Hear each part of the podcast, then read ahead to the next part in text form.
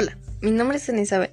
Bienvenidos a este podcast llamado Antecedentes de la Crisis Española, en la que se abarcarán tres temas, las reformas borbónicas, la vida y obra de Napoleón Bonaparte y también hablaremos de la Constitución de Cádiz. Para empezar, ¿qué es una reforma? Una reforma es un cambio planificado por utilidad y conveniencia en un sistema moderado o a veces a una reversión a su estado original o anterior del mismo. Esto fue lo que hizo Carlos III, pues impulsó reformas económicas, culturales, militares, administrativas, político-administrativas y religiosas.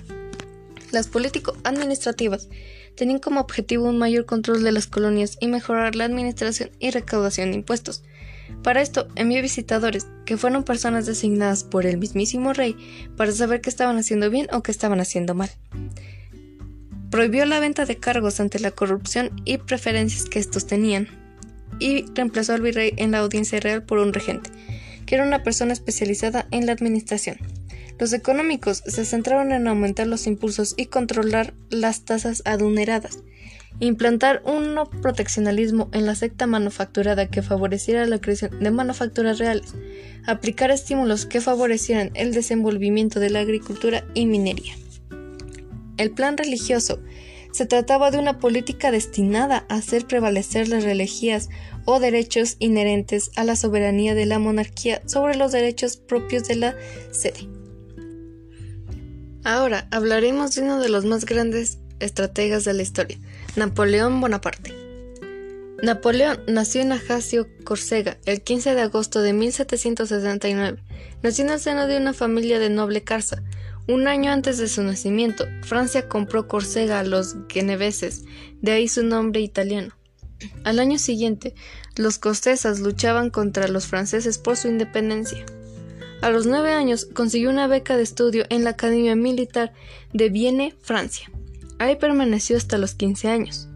Si bien Napoleón era visto como un extranjero por su marcado acento italiano, logró ganarse el respeto debido a su carácter y dotes en el liderazgo. Inmediatamente después se trasladó a París a una de las academias militares más importantes de Francia. Ahí continuó con su formación hasta los 16. Salió de la academia con el título de oficial.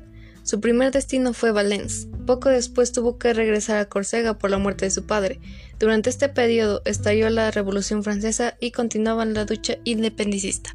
Napoleón Bonaparte emergió tras la Revolución Francesa. Se adueñó del poder absoluto, autocoronándose emperador, y embarcó a su país en una espiral de expansionismo de guerras napoleónicas. Más allá del ámbito militar, como gobernante, Napoleón forzó a Europa a entrar en la modernidad e incluyó en sus políticas algunas de las ideas sugeridas de la Ilustración, prohibió un nuevo en sus políticas algunas de las ideas sugeridas de la Ilustración. Promovió un nuevo código civil, entre otras cosas, prohibía los privilegios basados en el nacimiento y abogaba por la libertad de religiosa. En el cenit de su poder, Napoleón cometería el gran error de su vida, error que le costaría su carrera. Ese error fue España. A finales de 1807, con el pretexto de pasar sus tropas a Portugal, ocupaba la península ibérica. El resto de descontento de los españoles fue en aumento. Napoleón hizo llamar al rey de España y a su padre, mientras en Madrid se produjía el levantamiento del 2 de mayo contra el invasor francés. Este iniciaría la guerra de independencia española para liberarse del yugo de Napoleón, que había colocado a su hermano, José, como rey de España en 1800. En 1814, Napoleón es obligado a retirarse a la pequeña isla de Elba, frente a la costa italiana, en calidad de regente. Anulado Napoleón se restuvo en el antiguo régimen, eliminando algunas de las conquistas por la Revolución Francesa. En 1815, una alarmante noticia había hecho que todas las cortes europeas se sobrecogieran. Napoleón había escapado de la isla de Elba y estaba de nuevo en París al frente de un nuevo creciente ejército. Pero otro ejército con tropas británicas, alemanas y holandesas le hizo frente junto al pueblecillo de Waterloo, en la actual Bélgica, lideradas por el duque de Wellington, y Napoleón fue vencido, esta vez de manera definitiva, pues Napoleón fue desterrado y obligado a ir a la inhóspita isla de Santa Elena. Ahí murió el 5 de mayo de 1821. Ahora hablaremos de la Constitución de Cádiz. La Constitución de Cádiz estaba destinada a tener una vigencia efímera y indeleble. A pesar de ello, dejó en distintos grados y con diferentes intensidades su huella en el acuerdo camino que esperaba por ser recorrido en el constitucionalismo iberoamericano. Soberanía popular, división de poderes y federalismo fueron los tres principios que enarbolaron con la promulgación de la Constitución de Cádiz. La constitución política de la monarquía española tiene sus raíces en la rebelión del pueblo español contra la invasión francesa, proceso que llevó a la habidación de la Casa de Barbón.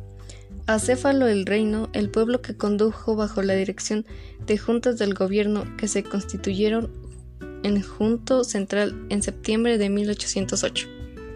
Este régimen representativo se vio obligado a trasladarse a Cádiz y en 1809 reconoció la providencia americanas como parte integral de la monarquía. En conclusión, pienso que estos temas, además de interesantes, contribuyeron mucho a nuestra historia, pues algunos de estos movimientos ayudaron o aportaron para lograr la independencia de lo que hoy conocemos como México. Gracias.